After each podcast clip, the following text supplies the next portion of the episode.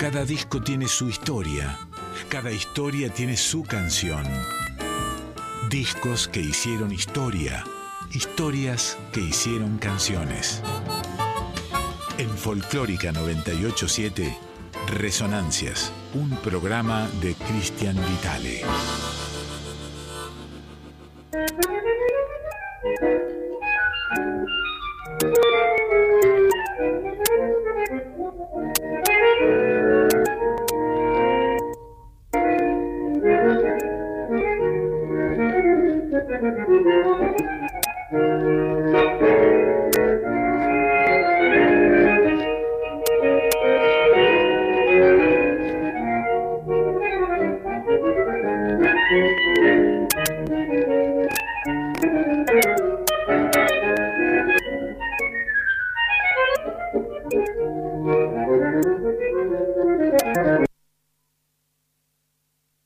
Silencio en noche, ¿no? Bueno, eh, estamos empezando con esta nueva edición de Resonancias aquí en Radio Nacional Folclórica. Eh, mi nombre es Cristian Vitale. Este capítulo que vamos a estar recorriendo hoy es el número 385. Eh, ya llevamos varios años aquí en Radio Nacional Folclórica. Esperemos que esto continúe, que esto siga por el bien de la República, de la cultura de la República, digo la radio, ¿no? Este, mm, y vamos a estar transitando por el año 1961. Tenemos aquí un, material que habíamos dejado, voy a decir, un poco inconcluso en el programa pasado, que eh, es un acetato que en el 61 grabaron así de forma muy casera Juan José Mosalini y Leopoldo Federico. ¿eh? Eh, Federico ya con varios palotes en, en su trayectoria tanguera, Mosalini bastante más joven, bueno, se juntaron y grabaron esto que vamos a estar escuchando con... ¿Está, está por ahí, André? Eh, es, un, es un acetato eh, que, grabaron, como les decía, en forma amateur, casera, en 1961. No es un disco que se haya editado de manera oficial, digamos, ¿no? Sino que es una especie de práctica, de ensayo. ¿eh? Así que eso es lo que suena. Claro. Pobre mi madre querida, José Bettinotti. Por Federico y Mosalini.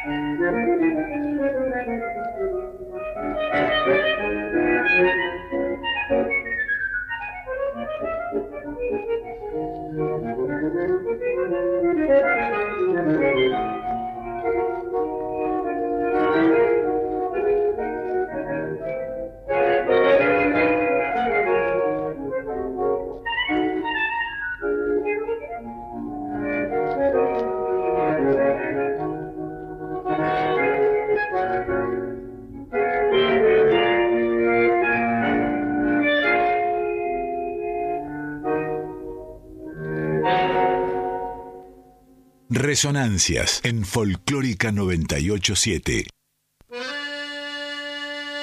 Así es, Resonancias en Folclórica 987, como dice Quique Pessoa. Estamos arrancando, pasaron 7 minutos apenas de las 12 de la noche.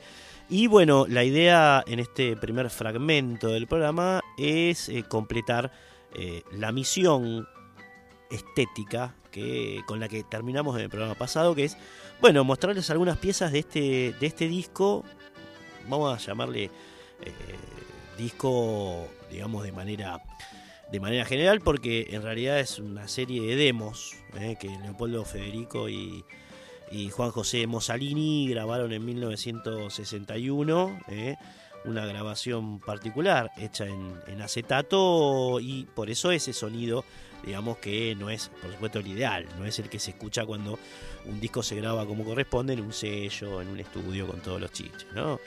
Eh, tiene un valor testimonial, por supuesto, pues se trata de dos bandoneonistas muy importantes para la historia del tango en Argentina, pero bueno, el sonido eh, defectuoso tiene que ver con, bueno, eh, el tema de que se trata de un material amateur. Así que está bueno escucharlo igual, ¿eh? Y tener una, referencia de, este, de esta diada que tal vez muchos de ustedes desconozcan, por una razón de que nunca después se volvieron a juntar, Mussolini y Federico.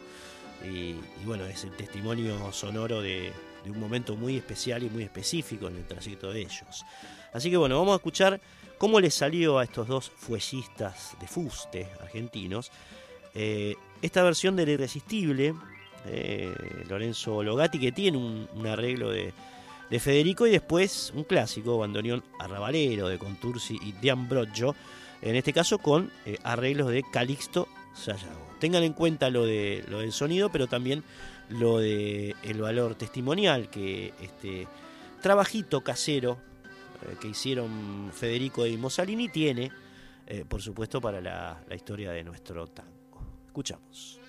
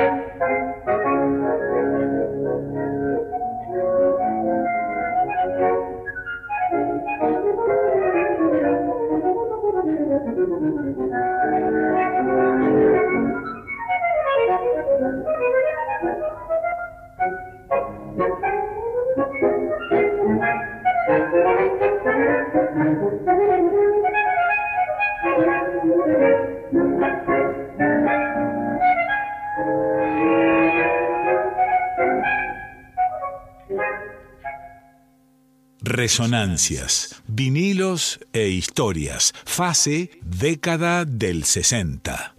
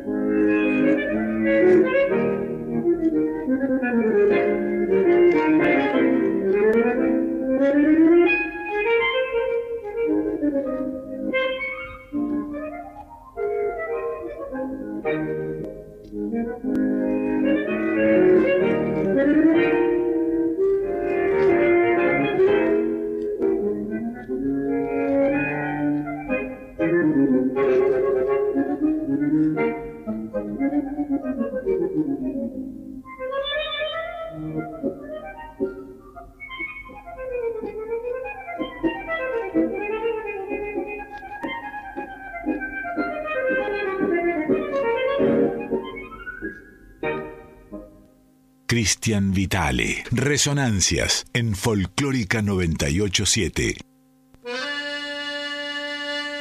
Uno de los bandoneones que estás escuchando es el de Leopoldo Federico, como te decíamos, director de orquesta, bandoneonista, compositor, eh, hombre nacido en el barrio porteño de Once el 12 de enero de 1927 y que, bueno, cuando grabó este material con Mussolini tenía 33 años, ¿eh? joven Federico, pero bueno, ya había tocado con las orquestas de Juan Carlos Cobian, de Alfredo Gobi, eh, de, Osmar Maderna, eh, orquesta en la que alistó como primer bandoneón cuando apenas tenía 20 años Leopoldo Federico.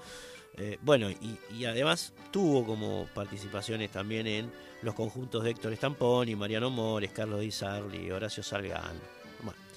un recorrido muy, muy profuso por orquestas, eh, por supuesto de fuste en la historia del tango argentino en su época de oro. Federico se fogueó y se formó allí hasta que en el año 1965 perdón, 1955 fue convocado nada más y nada menos que por Astor Piazzolla para formar parte del Octeto Buenos Aires, una agrupación de, de Astor, ¿no? que brilló en, en aquella década con Federico en, sus filas, que después de aquella experiencia lúcida, por supuesto, con Don Pantaleón en el, Mar Platense, eh, pasó a acompañar a Julio Sosa eh, con su orquesta. Es decir, la orquesta de Leopoldo Federico era el sostén sonoro de don Julio Sosa, esto fue en el año 1959, cuando Juan José Mosalini tenía apenas, tenía apenas 16 eh, años menos que Federico, había nacido Mosalini en José Cepaz, en la provincia de Buenos Aires, en noviembre de 1943. Y cuando grabó este acetato que estamos escuchando con Federico, aún no se había puesto a estudiar, algo que haría por supuesto en el futuro, teoría, solfeo y armonía con el maestro Ernesto Bafa. Estamos hablando de Mozzarini, el joven Mozzarini que graba en el 61 este, este material que estamos escuchando aquí en, Resonancias en esta primera parte del programa. Eh, por entonces había ganado el concurso televisivo Nace una estrella, eh, que organizaba en ese momento Canal 13, eh, la TV que por entonces era estatal, digamos, 13 todos los canales abiertos eran, eran públicos. Y esto le posibilitó a don Mossalini un lugar en la orquesta estable de, la emisora de Canal 13. Eh, y además le permitió codiarse con Jorge Dragón, Ricardo Tanturi, Horacio Salgán y el mismo Leopoldo Federico, con quien, bueno, trabó talentos para este, hacer estas, estas piezas. Eh, estas piezas que serían una práctica, la verdad que muy importante para, para su historia.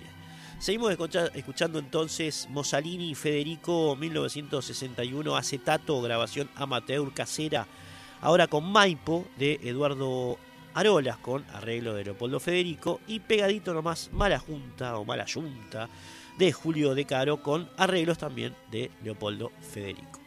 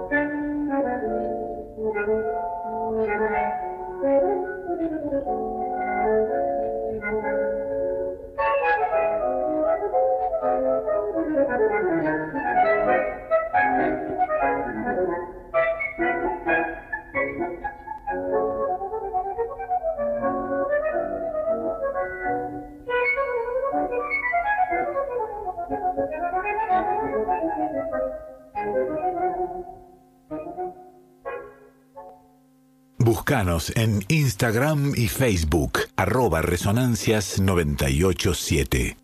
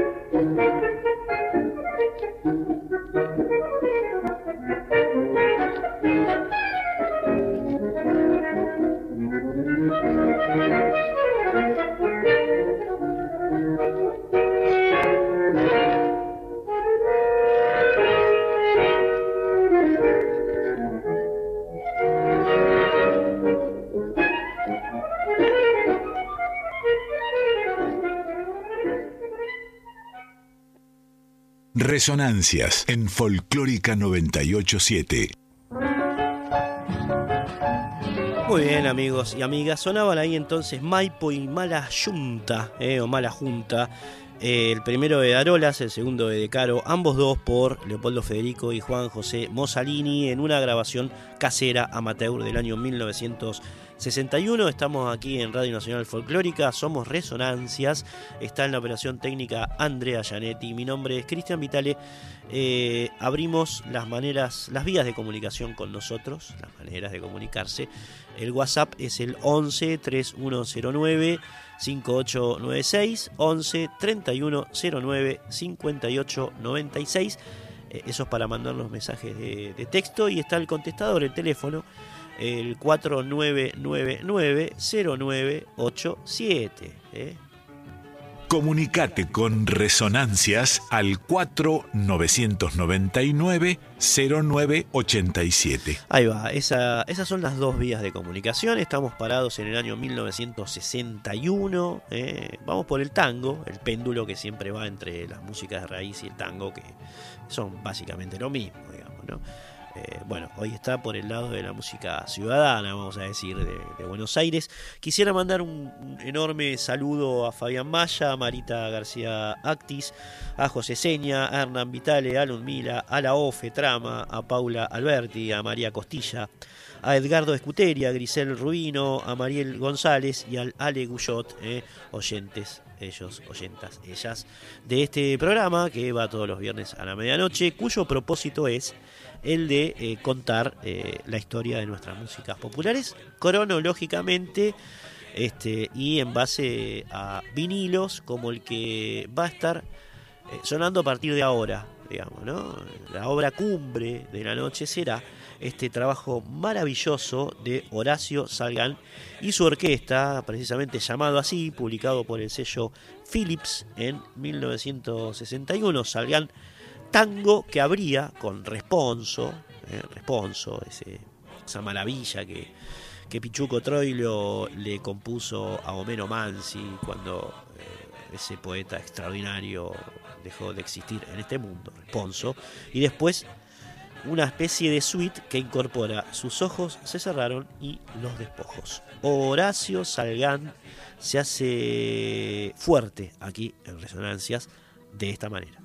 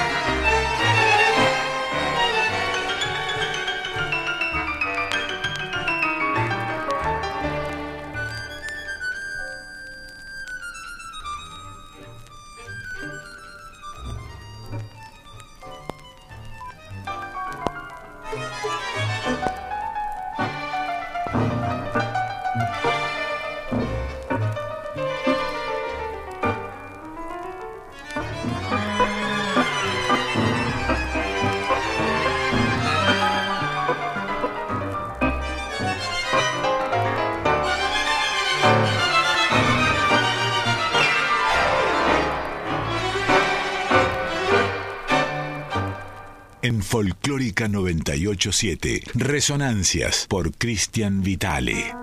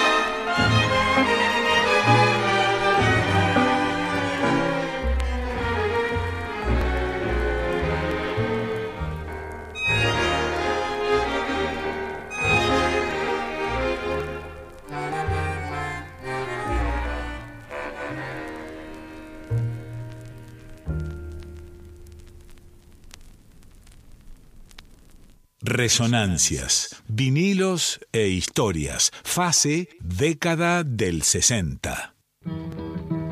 Tenía 44 años don Horacio Adolfo Salgán cuando grabó este disco que estamos escuchando porque había nacido en Buenos Aires el 15 de junio de 1916. Salgán, pianista, compositor, director de orquesta, eh, bueno, considerado por, por, muchos como uno de los pioneros de, del tango de vanguardia, ¿eh?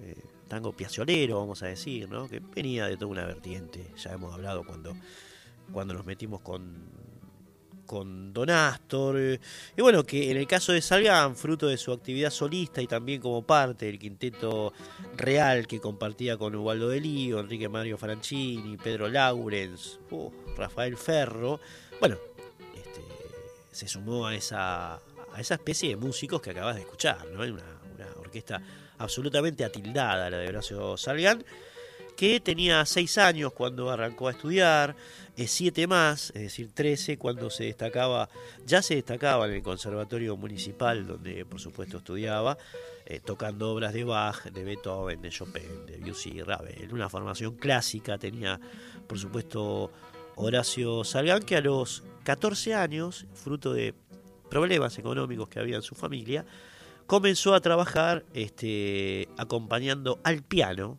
¿eh? en las matinés del cine de su barrio, en iglesias, en orquestas, en todo lugar donde podía trabajar de pianista, se sumaba Horacio Salgán hasta que en el año 1934 fue contratado por eh, Radio Belgrano y empezó una trayectoria más, vamos a decir, estable, relacionada con, por ejemplo, sus trabajos como pianista para el dúo Martínez Ledesma, por el cual ya habían pasado el Mono Villegas y, Carlos García. El dúo Martínez Ledesma era, era un, dúo de folclore, digamos, de música de raíz. Eh, también había tenido incursiones por las orquestas de Roberto Firpo y de, y de Miguel Caló. Eh, su primera orquesta, Salgán la armó en el año 1943. La suerte le fue un poco esquiva en ese momento porque, bueno, muchos decían que, sobre todo la guardia de hierro del tango, digamos, ¿no? decía que su, su tango era medio exótico, que el cantante que tenía Edmundo Rivero era, era raro eh, o era directamente malo a Edmundo Rivero, amigos. Así que bueno, eh, la suerte fue, como decíamos, un poco ambigua para Salgán, que tocó con esa orquesta hasta 1947. Eh, y tres años después armó otra, otro conjunto cuyo eh, basamento estético pasaba ya por este, la utilización de disonancias eh, bien trabajadas, que también sonaban un poco raras para, para las huestes tangueras del momento, pero que se iban acomodando al oído fino de otros sectores que se acercaban a, al tango y lo, vamos a decir, combatían desde adentro, ¿no? Ya estamos hablando de la época de, de Piazzolla, de la época de, bueno, un poquito posterior de Rovira, en fin.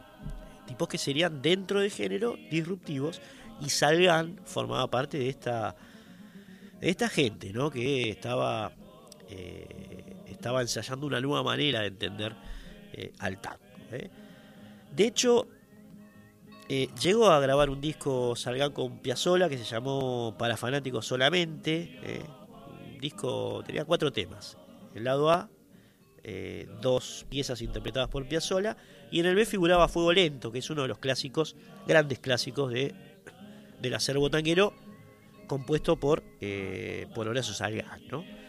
quien en 1957 eh, finalmente conoció a quien sería su socio musical más importante, estamos hablando de Waldo Delío, ambos se conocieron en el boliche Jamaica, donde empezaron a zapar y, a conocerse no solamente musicalmente, en términos musicales, sino también humanos, hasta que en 1960 terminaron formando el quinteto eh, real, cuyo fin, propósito, era eh, crear tangos instrumentales para escuchar.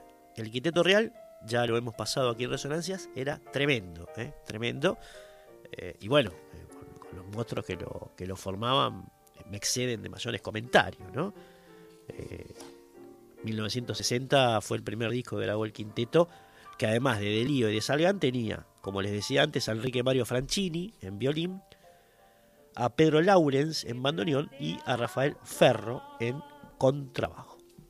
Bien, mientras eh, nacía el Quinteto Real, Horacio Salgán grababa este disco que estamos escuchando, pero con su propia orquesta, de la cual vamos a, oír eh, dos piezas más. Eh, en primera instancia, Gallo Ciego, clásico de Agustín Bardi, y después Mal de Amores de Don Pedro Laurens.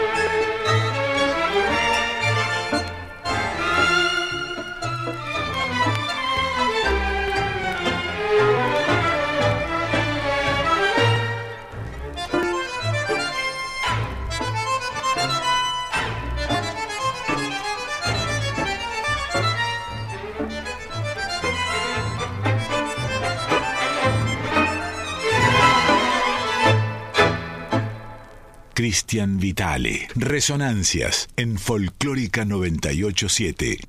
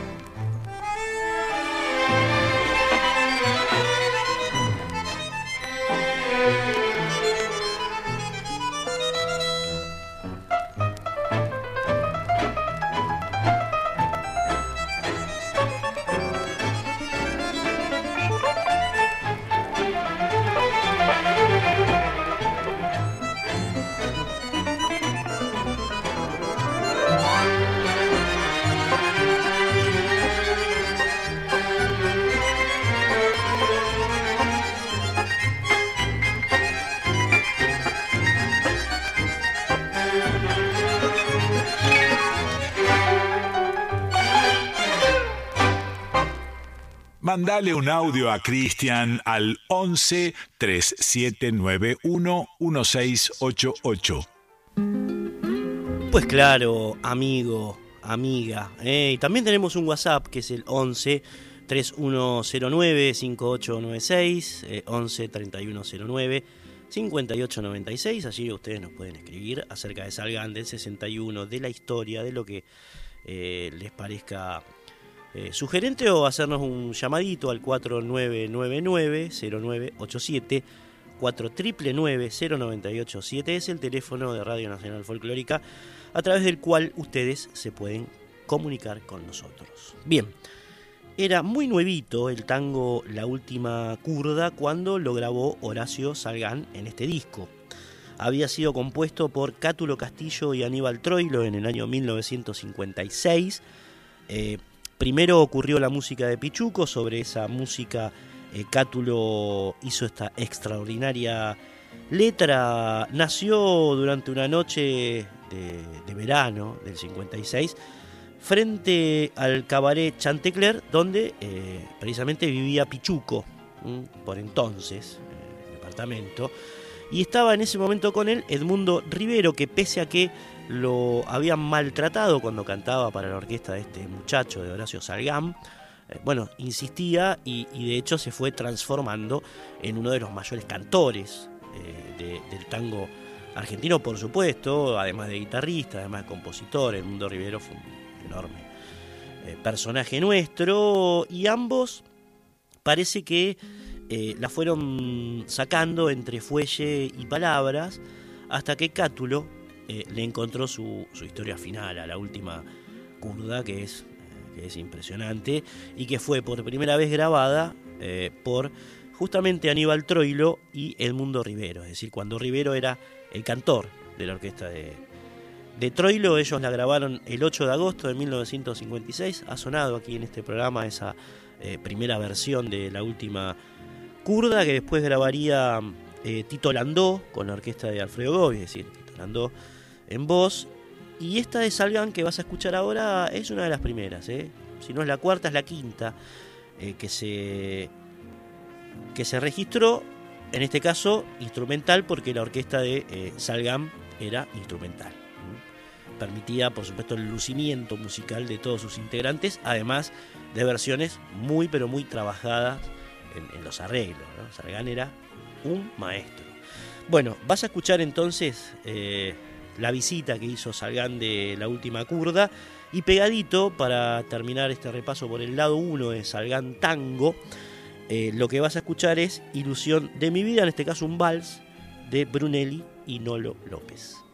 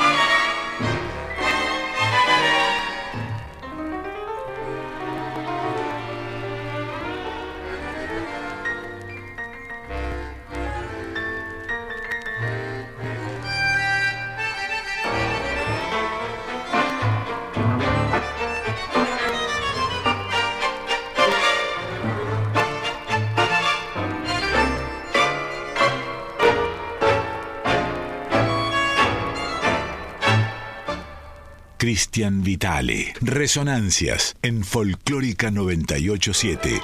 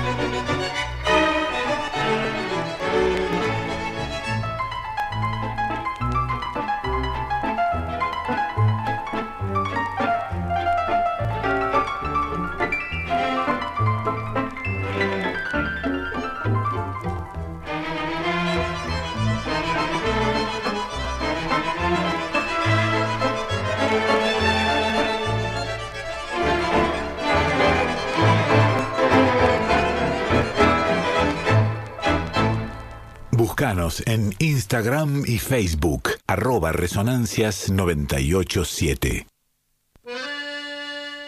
El tango más eh, antiguo que grabó Horacio Salgán en este disco que estamos escuchando, este vinilo del año 1961, es El Motivo, una pieza que nació en 1914, eh, cuya letra original era de Pascual Contursi en realidad tiene otra letra, el tango, que la escribió Enrique Cadicamo, pero que nunca fue registrada a pedido precisamente de Contursi, eh, porque bueno, digamos que eh, la primera eh, incursión en la letra de este tango era de él, entonces bueno, muy bien lo tomó Cadicamo al desechar su, su propia creación, en ambos casos sobre una música de Juan Carlos Cobian, decíamos 1914, el primero que cantó. El motivo fue René Pocoví, ¿eh? en una obra teatral llamada El Cabaret de Montmartre, ¿eh? que había escrito el dramaturgo francés Alberto Novion en 1919. Un año después la grabó Cuando no, Carlitos Gardel. En 1920 se mandó con su propia versión de, eh, del motivo que básicamente contaba la historia de bueno, una pobre paica, dice así eh, la letra, que, bueno, avejentada, pobre, enferma y abandonaba, abandonada, lloraba por su amor, por su hombre. ¿no? Era una especie de letra de tango invertida. En este caso, la que sufría por, por amor era una mujer y no un hombre, y esta es una de las particularidades que, particularidades que tiene el motivo bueno que puso foco ahí, eh, Pascual Contursi. De todas maneras, ustedes van a escuchar una versión instrumental porque el disco que grabó Salgan sabe muy bien que no tiene voz. Y esto, bueno, es una decisión estética, la verdad que muy, muy acertada, pues se nota muchísimo el trabajo musical, digamos, ¿no? que tenía o llevaba a cabo con, con, su orquesta. Esto no quiere decir que si hay un cantor no se nota, para nada, pero sí, bueno, resaltan algunos aspectos que por ahí eh, la centralidad que muchas veces asume el cantor de tangos en, una orquesta se lo impide, ¿no? Así que bueno, es, un lindo disco para apreciar eh, la, belleza del tango, vamos a decir, en todo su, su esplendor. Lo vas a escuchar en el motivo entonces de Cobian y de Contursi y también eh, en, la, en la pieza de Di y Marco que completa este formidable par que abre el lado 2 de Salgan Tango eh, llamada Milonguero Viejo.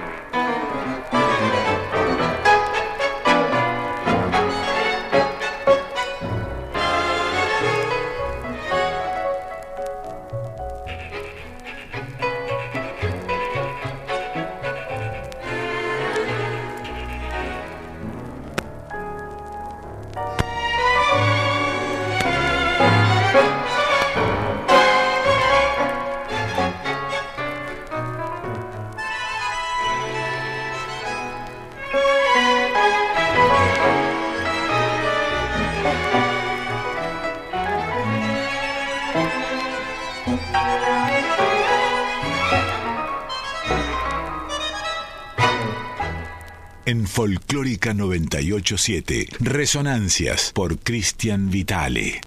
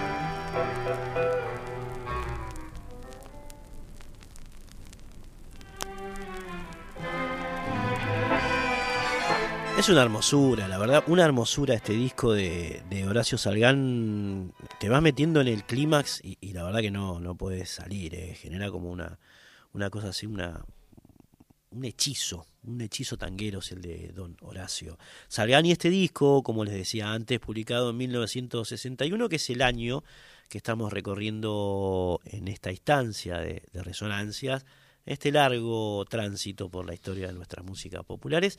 Vamos parados en el tango argentino de la mano de Horacio Salgán y su orquesta. Eh, nuestro WhatsApp es el 11 3109 5896. 11 3109 5896. Ya está Jorge Oscobar aquí en la operación con, con, nosotros. Si nos quieren escribir un mensaje, pues pueden hacerlo ahí o si no, llamarnos al 4999 0987. Repito, 4 999 Imagino que hay mucho para decir sobre este discazo de, de Sargán, ¿no? Una, obra maestra. Bueno, lo seguimos escuchando. Suena ahora el tercer tema del lado 2 del vinilo. Eh, del 1 al 5 es un tema de, de Horacio Salgán, compuesto por él. Y después una milonga de Francisco Canaro llamada precisamente Milonga con variaciones.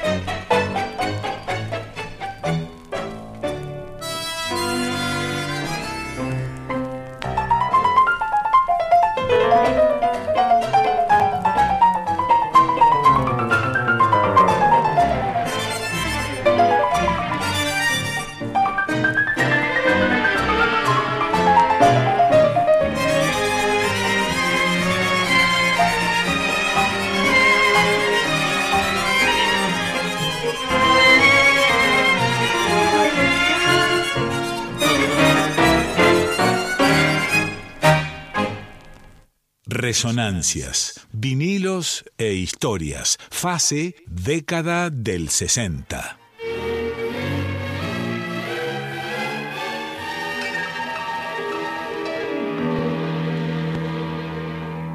Sabrá usted, eh, señora, sabrá usted, señor, y si no se lo contamos aquí, que Siga el Corso es un viejo tango compuesto por eh, Francisco García Jiménez y Anselmo Ayeta, eh, que sonó por vez primera en los bailes del carnaval del año 1926 que organizaba el Club Eslava, en donde bueno, la orquesta de Anselmo Ayeta, un capo de la, de la Guardia Vieja, era la anfitriona, digamos, ¿no?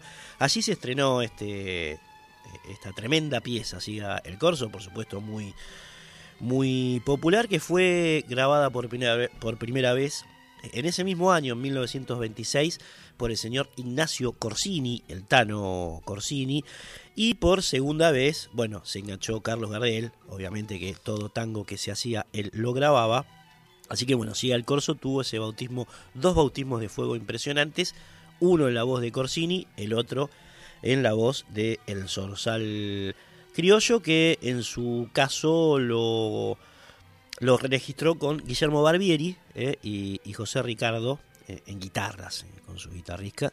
guitarristas. Ambas piezas fueron grabadas para el sello Odeon.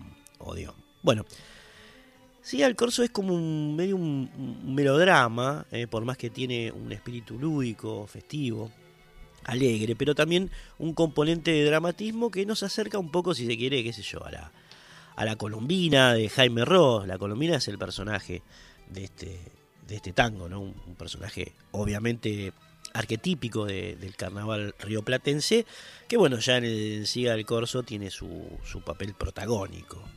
Esta, esta colombina a quien ahora vamos a, eh, bueno, recibir eh, de la mano de Horacio eh, Salgán con esta versión que hizo él de Siga el Corso, que es la enésima, digamos. Tuvo muchísimas grabaciones, él la hace en 1961.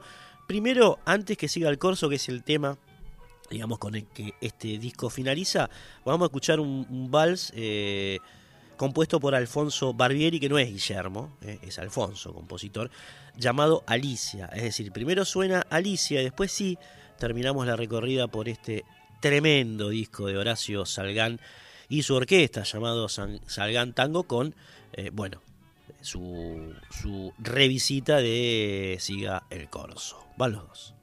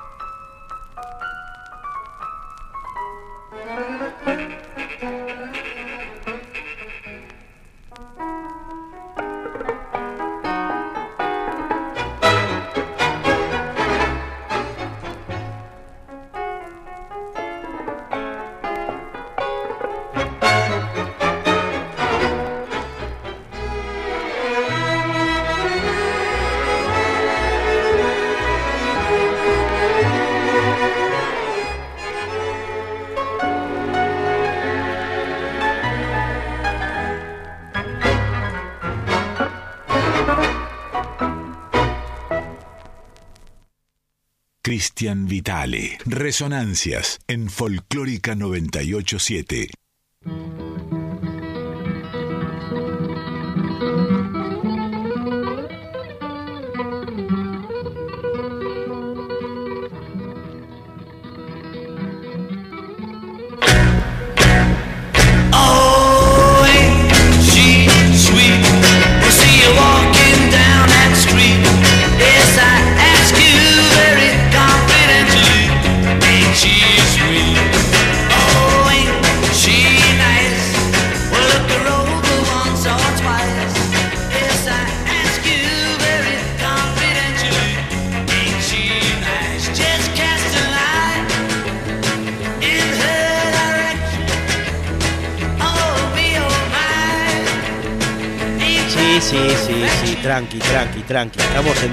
Folclórica.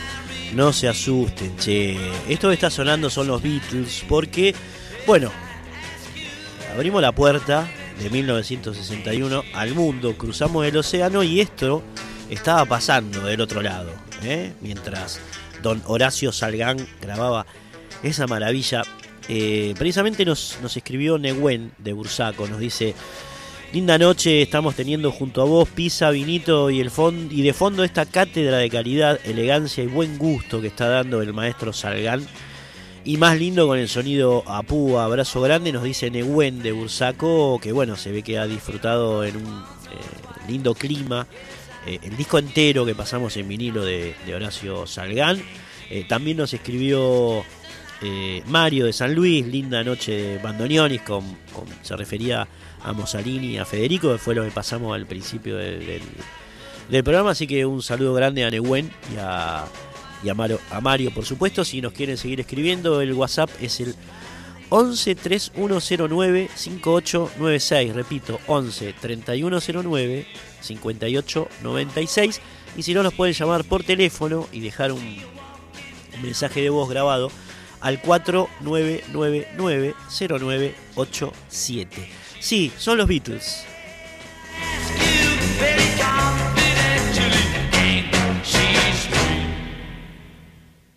Vos sabés que, eh, bueno, mucha, muchos creen que el primer disco de los Beatles fue en realidad el Please, Please Me, eh, ese que tenía a los cuatro en la tapa, eh, asomados en un balcón, riéndose con esos flequicitos Beatles característicos de los 60, pero no.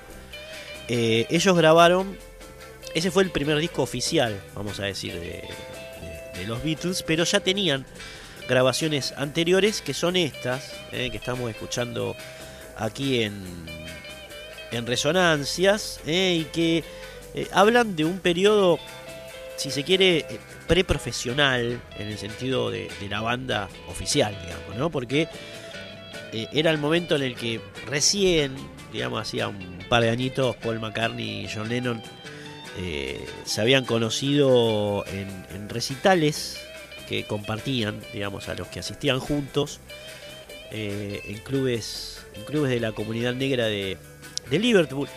Incluso muchos dicen que eh, se copaban los dos, Paul y John, con ritmos caribeños, como el calipso, ritmos de aquí, de nuestra, de nuestra América. De hecho, el primer tema que compuso Lennon se llamó Calipso Rock, eh, para que se den una idea de ya este, las, las influencias que estos pibes que estos pibes tenían eh, cuando, cuando se llamaban The Quarrymen. Todavía no, no los Beatles, ¿no? Tuvieron muchos nombres. The Quarrymen, Johnny and the Moondogs, que quería decir eh, literalmente Johnny y los perros lunares, The Crickets, eh, hasta que Stu Staffel, que era el, fue el primer baterista, en realidad, el primer bajista, perdón, antes que Paul,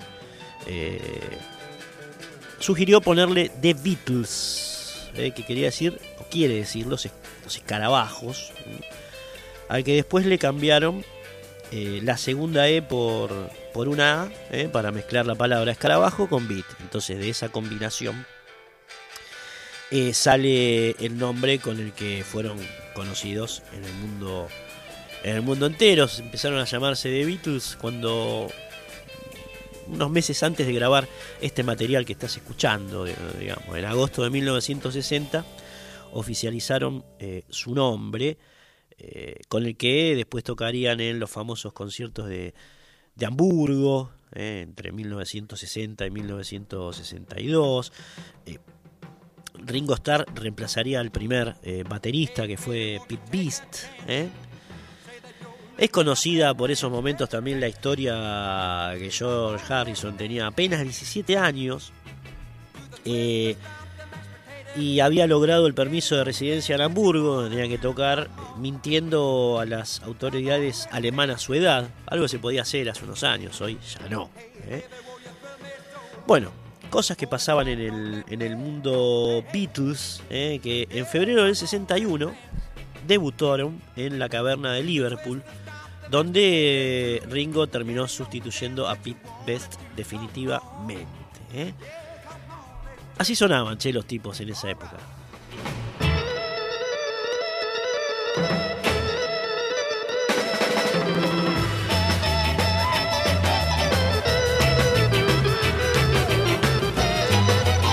En realidad eran, en realidad eran la banda de sonido de del cantante Tony Sheridan. Es decir, este disco no lo graban como los Beatles, sino como, bueno, banda de acompañante de, eh, de Tony Sheridan. Pero en realidad es el primer registro de audio, el primer registro, digamos, sonoro que hay de, de, los Beatles oficial, vamos a decir, ¿no? Con Tony Sheridan, acompañando a, a Sheridan. Después saldrían algún, algunos algunos discos más de sus grabaciones en vivo, tanto en Hamburgo como en The Cavern, ¿eh?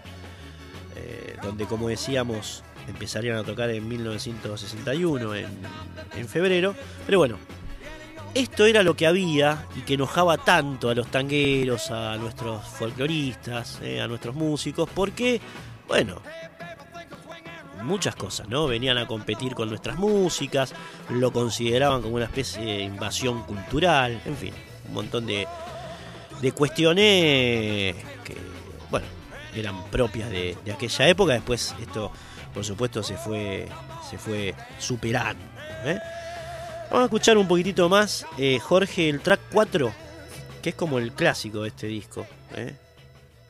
que se llama My Bunny, que también está grabado en vivo.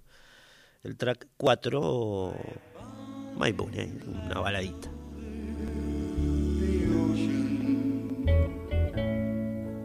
I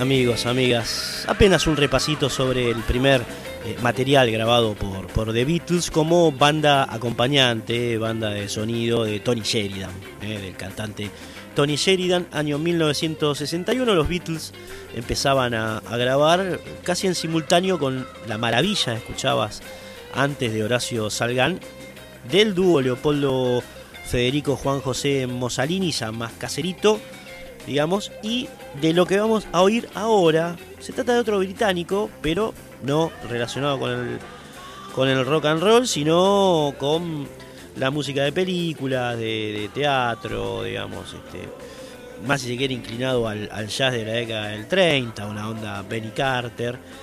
Nos estamos refiriendo al señor Stanley Black, eh, compositor, arreglador, pianista, director de orquesta inglés, eh, que bueno, como decíamos, experto en, bandas de sonido para películas, que fue, eh, digamos, deviniendo desde el jazz hacia eh, los ritmos latinos junto a su orquesta que grabó 400 millones de piezas.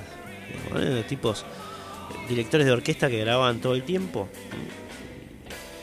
Y, lo hacían con una gran o una vasta cantidad de géneros y demás. Bueno, Stanley Clark fue uno de ellos. Stanley Black, perdón. Vamos a escuchar apenas una piecita para tener una pata más, digamos, en este. Una pieza más en este ajedrez musical del año 1961. Vas a escuchar la versión que hace de Valencia, que es una, una pieza precisamente dedicada a esa ciudad española. ¿Mm? Va. Stanley Black, 1961, Valencia.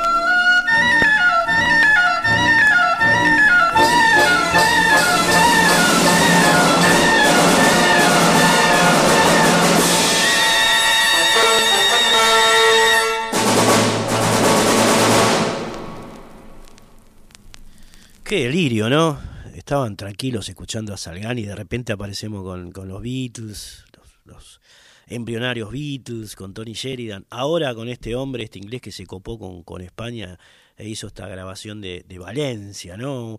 Una Valencia eh, que por supuesto habremos reconocido, pero bastante heterodoxa, ¿no? Esa que pasan en, casamientos, qué sé yo. Bueno, esas cosas pasaban en 1961 en el gran abanico de la música mundial. Ahora sí volvemos a nuestros pagos, ¿eh? volvemos a nuestros pagos porque a ellos debemos este, la columna vertebral y mucho más de este programa, por supuesto.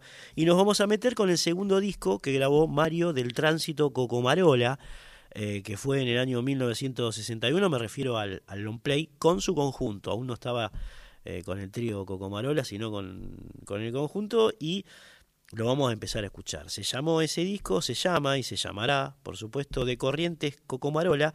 Arranca con una polca de Nemeco Norton, o Nemeco Norton, mejor dicho, llamada Paloma Blanca. Sigue con La Llorona, después Peregrino. Vamos a escucharlas.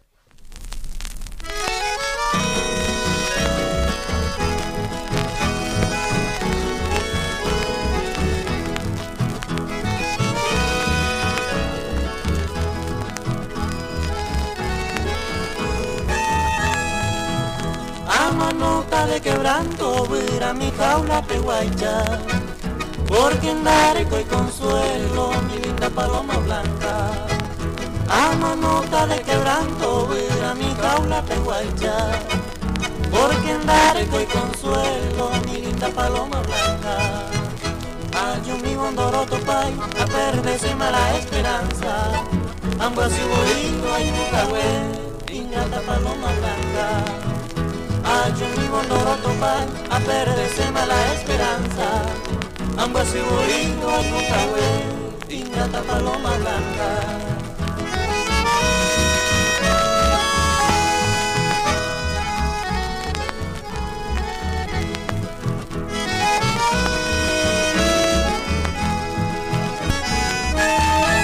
Decidido, agoniza sin esperanza de Yucata tu constancia, mi linda paloma, mi amor tan decidido, agoniza sin. De Yucata tu constancia, mi linda paloma blanca. Nadie lleva su privé, tanto tiempo esta tristeza. A hechas de mala de promesa, mi paloma blanca. Nadie lleva su privé, tanto tiempo esta tristeza. A hechas de mala de promesa quien vive y paloma blanca.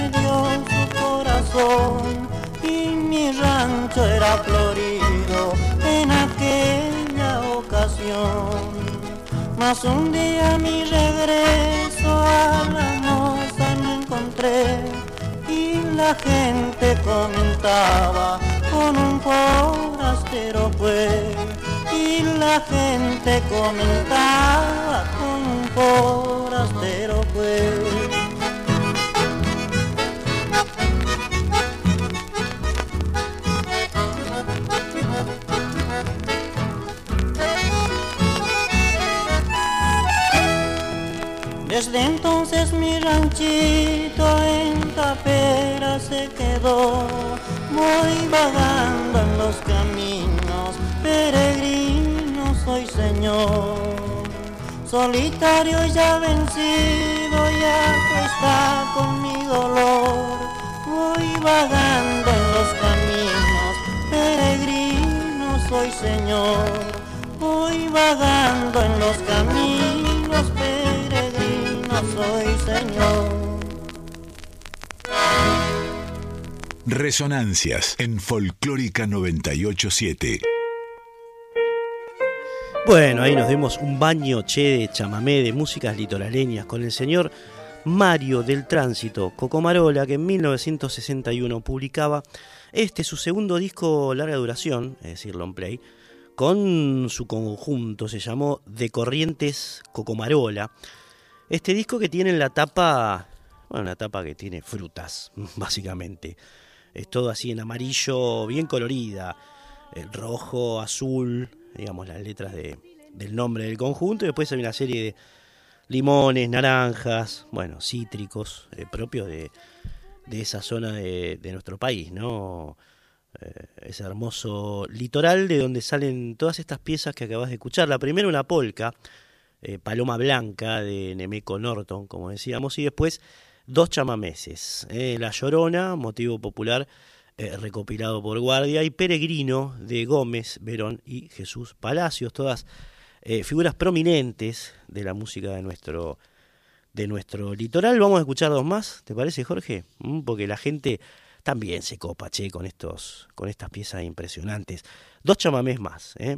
Primero Peregrino de Gómez Verón y Palacios y después Mi Reliquia de el propio Coco Marola y Nis, clásicos de nuestro acervo litoraleño aquí en Resonancias.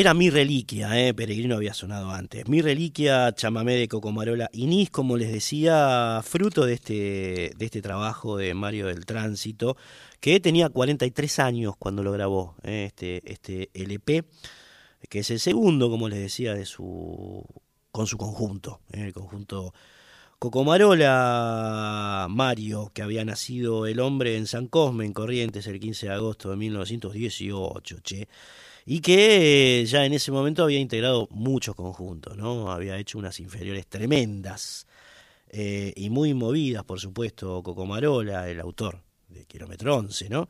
Eh, había tocado en Los Hijos de Corrientes, en el trío típico correntino, en Los Cunumí, en el trío Taragüí, en fin, bueno, una, una serie de, de, conjuntos propios de, esa región con una música, digamos que es muy representativa no solamente ya de, de, esos lares de la Mesopotamia, sino de todo el mapa musical argentino, ¿no? La música del litoral hermosa. Eh, este disco lo, grabó eh, Don Mario para el sello Odeon, mm, compañía para la que grabaría varios de sus trabajos, y ahora lo vamos a seguir recorriendo, en este caso con eh, Mi Adoración, que es un chamamé de Vallejos, Verón y Palacios. A escuchar esta piecita y después nos vamos a retirar con otra coda. Pero bueno, escuchemos entonces, mientras tanto, mi adoración.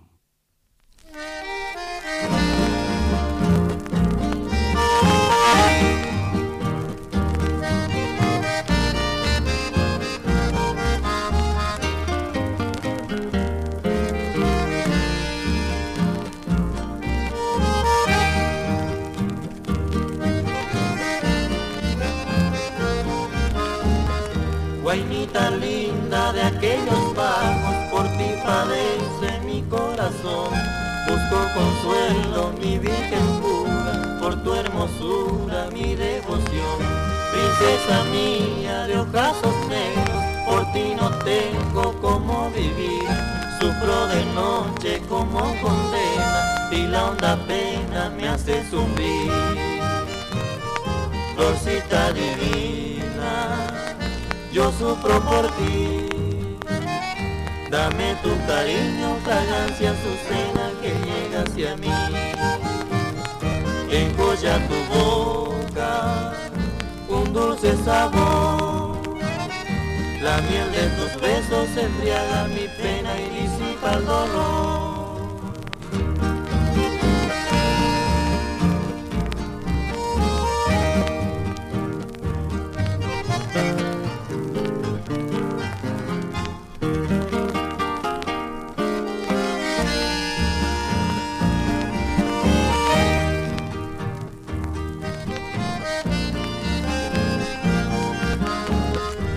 Perturbado por largo sueño, soy yo tu dueño, mi corazón.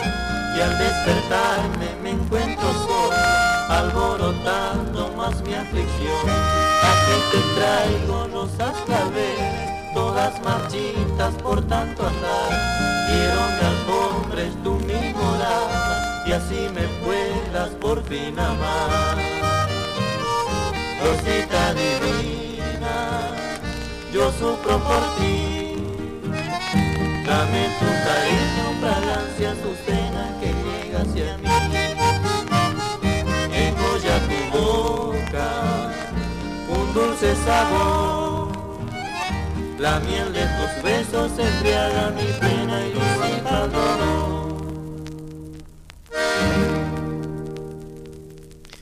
Muy bien, ahí finalizamos eh, esta recorrida. No sonó todo entero el disco, pues estamos un poco apremiados con el tiempo. Ya han pasado 48 eh, minutos de la una de la mañana. Este programa termina a las 2. Así que bueno, fue el tránsito que tuvimos precisamente por este segundo disco eh, en términos de, de, larga duración, digamos, porque había grabado muchísimos simples. Don Mario del Tránsito, justamente.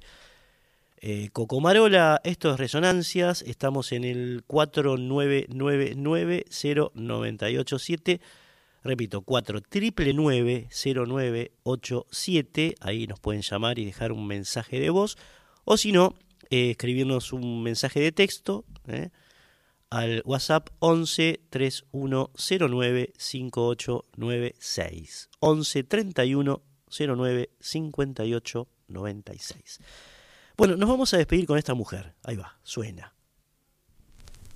Oh, hard is the fortune of all womankind.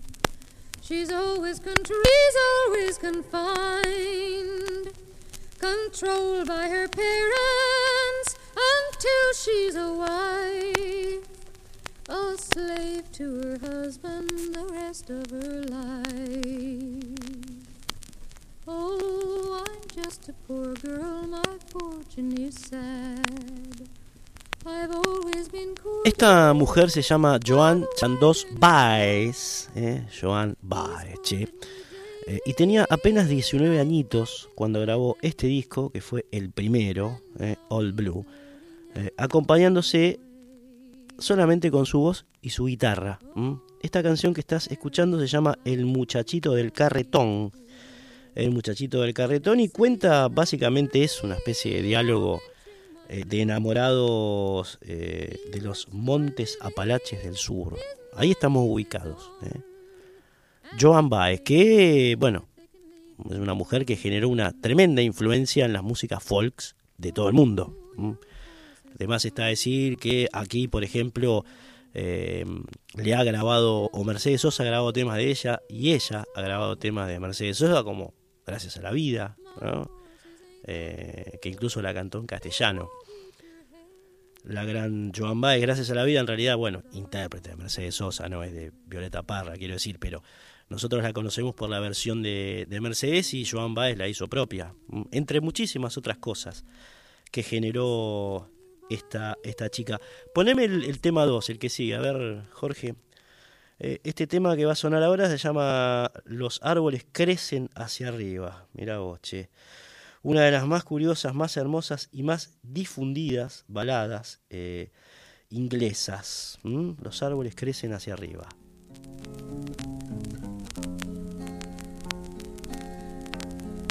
Trees they grow high, the leaves they do grow green.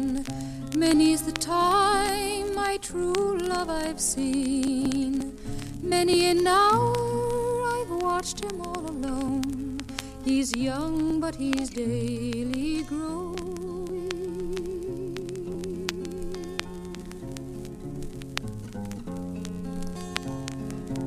Father, dear father, you've done me great wrong. You've married me to a boy who is too young. I'm twice twelve and he is but fourteen. He's young, but he's daily growing.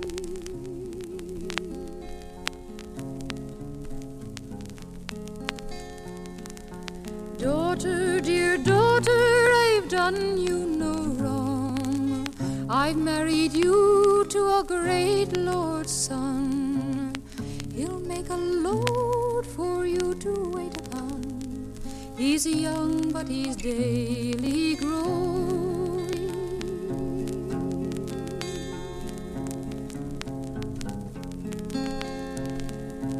Father, dear father, if you see fit, we'll send him to college for one year. I'll tie blue ribbons all around his head to let the maidens know that he's married.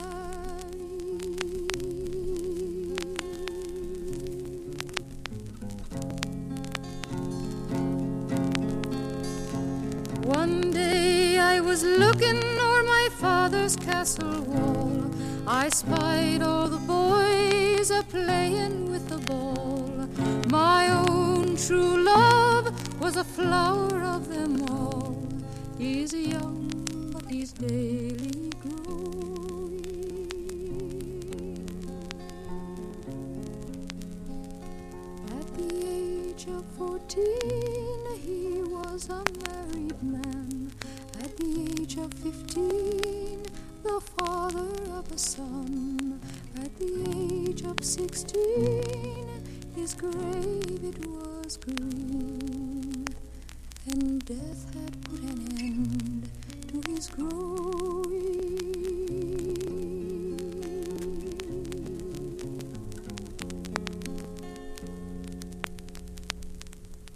Bellísima esta balada eh, hecha por, Joan Baez. Los árboles crecen hacia arriba de su disco All Blue, que fue el primero que publicó en 1961.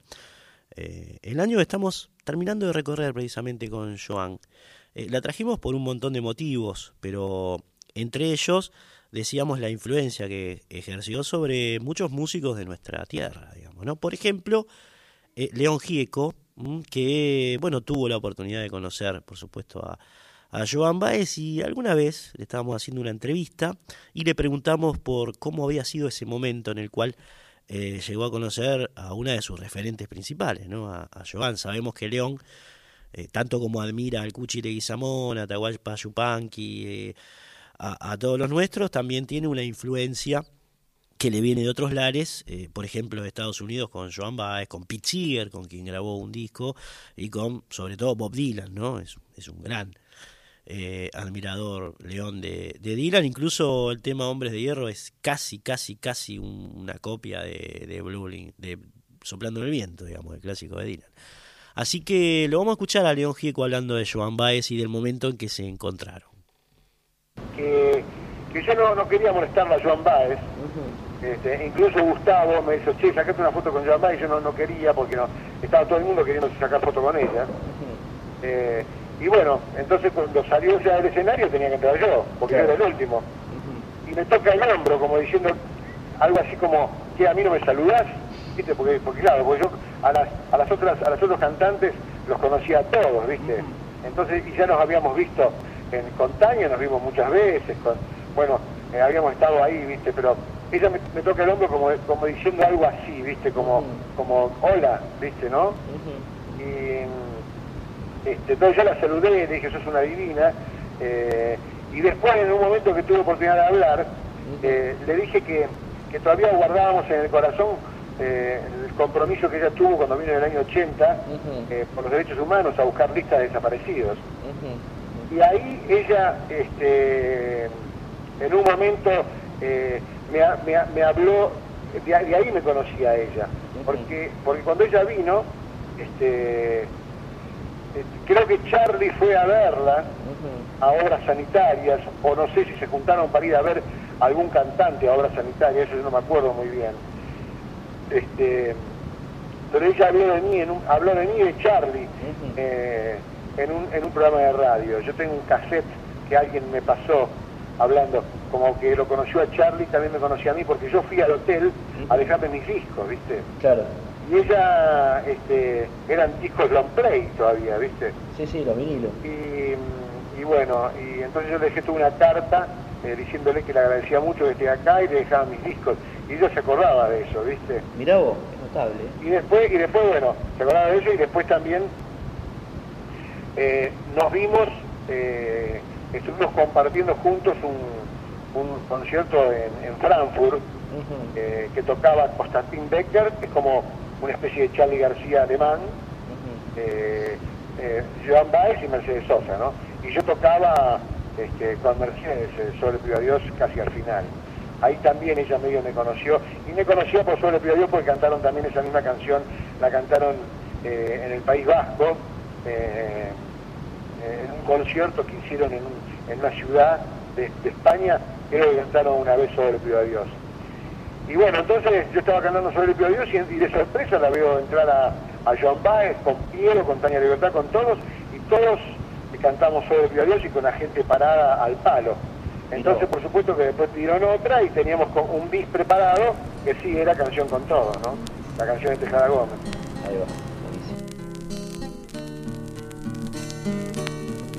Ahí lo escuchábamos entonces a, León Gieco hablando de su experiencia con, Joan Baez, ¿no? con la interpretación que hicieron juntos de Solo le pido a Dios, con eh, Mercedes Sosa ahí en el medio, en fin, toda una, una línea de nuestra música popular que se deja, digamos, impregnar por la obra de esta mujer, a quien estamos escuchando de joven, 19 años tenía Joan Baez, eh, cuando grabó este disco que estamos repasando en 1961, es el primero eh, que que graba ella, por supuesto, antes de transformarse en una de las principales figuras de la música folk, vamos a decir de protesta, entre comillas, eh, de, la segunda parte del siglo, del siglo XX.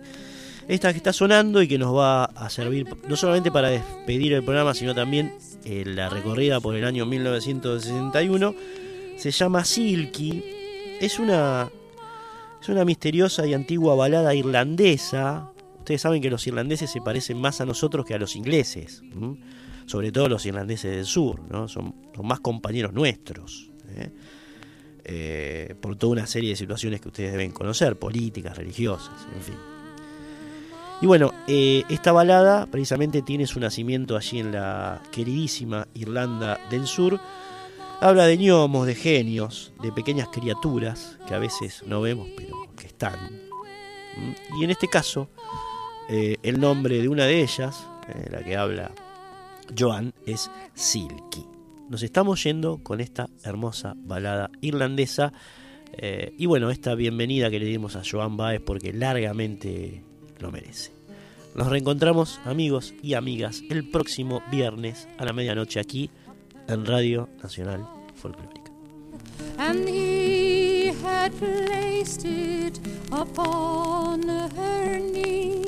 Saying, Give to me my little young son, and take thee up thy nurse's fee.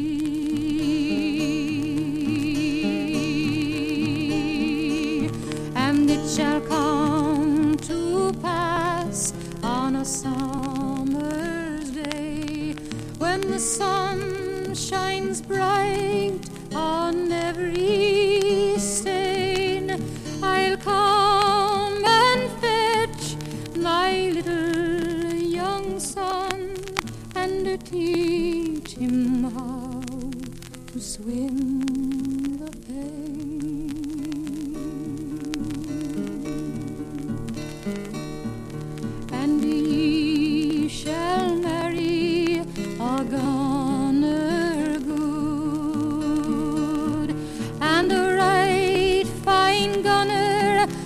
I'm